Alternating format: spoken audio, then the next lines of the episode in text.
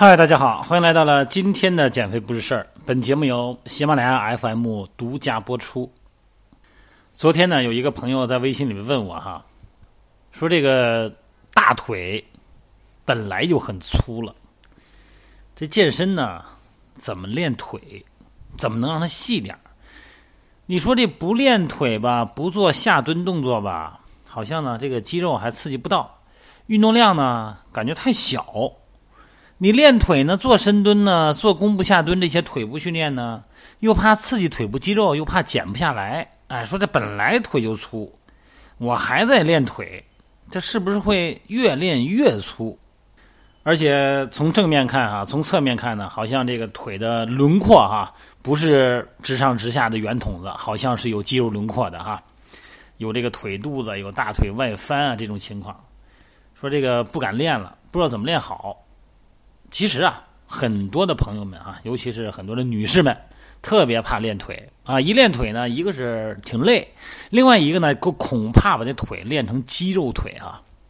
所以说呢，腿部训练，看各种微信平台、各种健身视频里边啊，各种下蹲动作、各种腿部动作，就看人家好，人家那条腿细着呢哈，上下一般粗，都跟脚脖子这么粗，哎，感觉人家练行，我这大粗腿我怎么练呢？其实咱们很多的亚洲女性呢，首先这个身材啊都是梨形身材，有很多减肥的呢，这体重减了十几斤了，哎，感觉那梨形身材的腿啊好像还这么粗，就感觉没干没减腿一样哈。其实有很多的错觉哈。首先在任何的运动减肥之前，先量好身体各个部位的维度啊，胸围、腰围、臀围、大腿围、小腿围，你都量量维度，到时候做对比哈。另外一个呢。就要了解一下体态，有的时候啊，这个腿型啊跟体态有关哈。有时候腿并不一定是粗，可能是一个姿态的问题啊。有时候从侧面看呢，可以看到大腿前侧明显凸起哈，而且呢，小腿肚子感觉向后也是凸着啊。这种情况呢，往往还伴有腹部也是凸起的。这个问题呢，困扰很多人哈。其实这种情况啊，就是所谓的骨盆前倾。你不信？你照着镜子，你来一个骨盆前倾啊！你侧面看着镜子，你做一个膝关节超伸、骨盆前倾的姿势，你看这腿是不是这前凸后翘的就出来了？这大腿的外侧跟小腿外侧凸起呢？这个问题呢，不仅会显得腿短，而且呢，这个髋部的视觉呢，上下呢位置也感觉转移了。所以这种体态问题呢，首先调整体态哈，收腹夹臀，膝关节微曲，把重力线调整好啊。这个细节咱就不说了，以前聊过哈。咱就说一下那位朋友说的这个情况哈，是不敢练腿。其实呢，你练腿的肌肉，并不见得就能发达他的肌肉，何况是女性哈。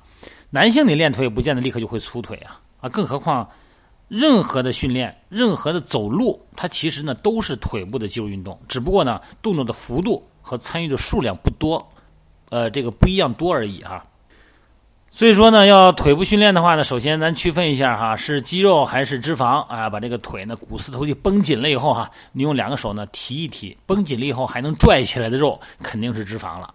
也就是说呢，看是脂肪多还是肌肉多哈。那如果要是绷紧了以后拽起来的一层皮儿啊，里边全是肌肉的话呢，那如果是女性啊，那你得考虑考虑雄性激素是不是过高啊？这个不大正常啊，一般人不会这样的。那如果里边都是外边都是脂肪，里边是肌肉呢？那就减减脂肪啊，控制好饮食，然后正常的训练。你只要不用大重量训练，不是刻意刺激腿做什么深蹲大重量的啊，每组十五到二十次的深蹲啊，箭步蹲各种其他的腿部训练没有问题。更何况啊，运动减肥它是以有氧训练为主，你就是练腿，你每天都练腿，你就不能每一次都做很多组，对吧？如果你每一次做很多组呢，你就不可能每天都练腿。所以说呢，正常的腿部的肌肉训练呢，呃，四天一个循环，五天一个循环哈。或者说，你看我带私教，我一般是很多因为体态问题啊，导致大腿内旋的这些女士们哈，我其实每次训练我都让他们练腿啊，只不过我不是光练腿，我全身都练。最后呢，我加一个腿部动作，加一个髋外旋啊、髋髋外展的动作。那这个时候呢，你的练腿的肌肉量就会这个运动量会比较低，它不至于刺激肌肉让它发达，是吧？更何况呢，女性呢，她还有一个雄性激素、雌性激素的比例问题，她不大可能合成肌肉。大胆的训练，还是那句话，以有氧训练为主，以肌肉训练呢为基础，然后呢，充分做拉伸训练。调整好体态，紧的部位呢多一些拉伸啊，多一些松解，多一些泡沫轴的滚动啊，包括一些震动的一些小设备都现在都有哈，电动的呀、震动棒什么都可以啊，让肌肉放松。然后呢，让特别是小腿啊，训练完了以后呢，让它血液尽可能的回流。练完以后呢，倒着空空腿啊，把小腿的做一下按摩，大腿做一下按摩，促进这个静脉血液回流。所以这些呢，就构成了一个正常的训练模式。好了，这个问题我想我已经解释清楚了哈。简而言之，一句话，我们只要不是大强度的，像增肌训练的原则那样练腿，正常的肩部蹲、深蹲、这个硬拉、单腿深蹲。